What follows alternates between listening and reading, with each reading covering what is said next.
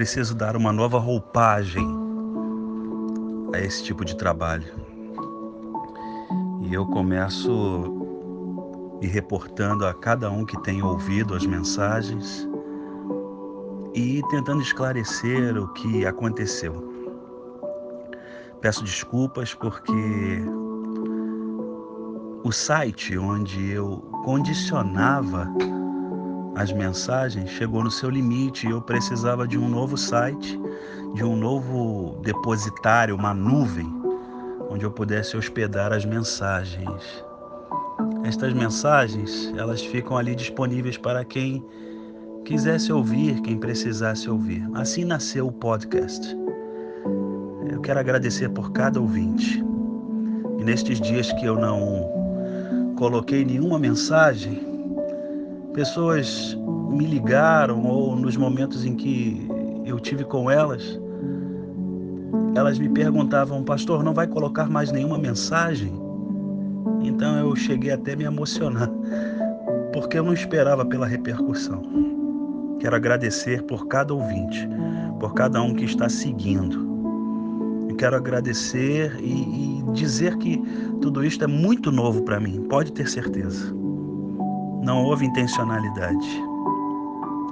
A minha intenção era orar, como desde o momento atual nós começamos com oração todas as noites. E das orações brotaram as mensagens e se estenderam por mais pedidos de oração, tanto que eu não posso mais deixar a mensagem junto com a oração porque fica muito extenso e eu também não posso trabalhar as mensagens. Não, pelo menos, da forma que alguns amigos têm me pedido. E eu fiquei maravilhado quando eles expuseram, cada um ao seu modo, a necessidade e o que esperava de cada meditação. Isso demanda de mim mais tempo de leitura, mais apontamento, tenho que escrever coisas, tenho que meditar, orar mais ainda e orar especificamente sobre este projeto para que eu possa aperfeiçoá-lo. Alguns ficaram temerosos com o termo, tanto que eu falei para um amigo: eu vou aperfeiçoar a cada dia, não vou profissionalizar. Não quero de forma alguma me profissionalizar nisso. Na verdade, quando tudo isso começou, eu comecei para que vidas pudessem ser alcançadas para que eu pudesse orar por pessoas, abençoar pessoas e fazer com que elas tivessem contato com a palavra do Senhor, independente de religião, independente de qualquer profissão de fé. Que qualquer pessoa que sentisse o desejo ou fosse assim indicada pudesse ouvir uma palavra genuína de Deus para as suas vidas. E era o que eu gostaria de fazer nessa noite. Aleluia. O texto bíblico do qual nós vamos nos reportar encontra-se em Mateus, a partir do capítulo de número 6. Eu pensei, não são poucas as vezes que pessoas me perguntam como deveria orar. É fato, muitos me perguntam. Longe de mim apresentar uma famigerada receita de bolo, sob a qual conseguíssemos conquistar com meras palavras aquilo que cada um intenta diante de Deus. Certamente, queridos, que nosso Senhor se mostra solícito à busca de seus filhos, mas eu observo que não se trata de mera audiência.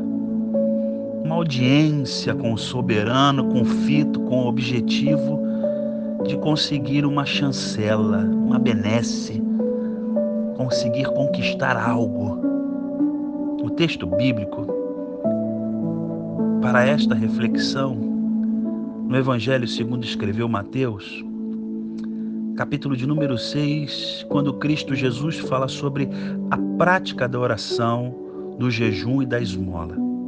Os versos de número 1 a 4 do capítulo descreve as palavras do mestre. Abre aspas. Guardai-vos de fazer a vossa esmola diante dos homens, para ser desvistos por eles. Aliás, não tereis galardão junto de vosso Pai que está nos céus. Quando, pois, deres esmola, não faças tocar trombeta diante de ti, como fazem os hipócritas nas sinagogas e nas ruas, para serem glorificados pelos homens. Em verdade vos digo que já receberam o seu galardão. Mas, quando tu deres esmola, não saiba a tua mão esquerda o que faz a tua direita, para que a tua esmola seja dada ocultamente. E teu pai, que vê em secreto, te recompensará publicamente. Aleluia. Perceba, meu amigo, minha amiga, perceba que Jesus não condena o ato de auxiliar quem necessita, tampouco a publicidade do ato quando este ocorre naturalmente. Antes, ele condena a intenção de tornar público com o intento de angariar reconhecimento humano. Daí que o Mestre Jesus inicia com a expressão: guardai-vos, porque é do coração humano que brota essa busca. É possível observar que a pureza do ato do auxílio ao próximo era anulado pelo simples fato de não haver em si mesmo um intento genuíno, puro. Guardadas as devidas diferenças, atualmente as pessoas estão numa correria desenfreada por reconhecimento público, o que chamamos de likes. E que atos de auxílio ao próximo nem são tão mais importantes, mas antes as atitudes pessoais, a sua grande maioria, vazias de sentido. Vale tudo, meus irmãos. Desde que se consiga um número expressivo de pessoas que reconheçam e sigam tais atitudes mera futilidade.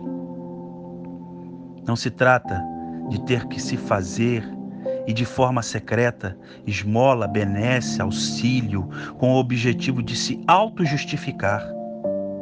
Isto é impossível. Somente Deus pode justificar o homem por meio do sangue de seu Filho Jesus.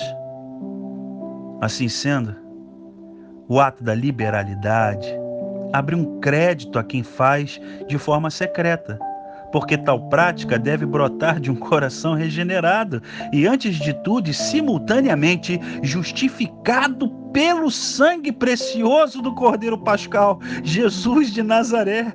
É simples, simples. Por isso não entendemos a tensão na teologia paulina e na teologia tiaguina quando se senta em seu coração que o Deus que vem em secreto te recompensará. Fica assim assinalado não a simplória busca de reconhecimento e de bênçãos, mas da glorificação do Deus Todo-Poderoso, por uma vida de quem foi ajudado por Jesus só pense em ajudar o próximo de tal forma que o nome de Jesus seja por outras pessoas reconhecido. Ai, eu quero crer que todos os seus atos em caráter de auxílio ao próximo, qualquer que seja ele, será com o objetivo de glorificar a nosso Senhor. E profetizo, segundo a Escritura e somente nela, que o verso de número 4 se cumpra na sua vida. Abre aspas. Para que a tua esmola seja dada ocultamente, e teu pai, que vê em secreto, te recompensará publicamente. Aleluia. Aleluia paradoxal. Não precisa ser feito na frente de ninguém. Deus está vendo. E a palavra assegura que ele fará menção de tudo publicamente. Aleluia, aleluia. Deus te abençoe. Deus use cada vez mais a sua vida. Que você seja instrumento poderoso nas mãos do Senhor. Que você seja um abençoador, uma abençoadora, em nome de Jesus. Amém.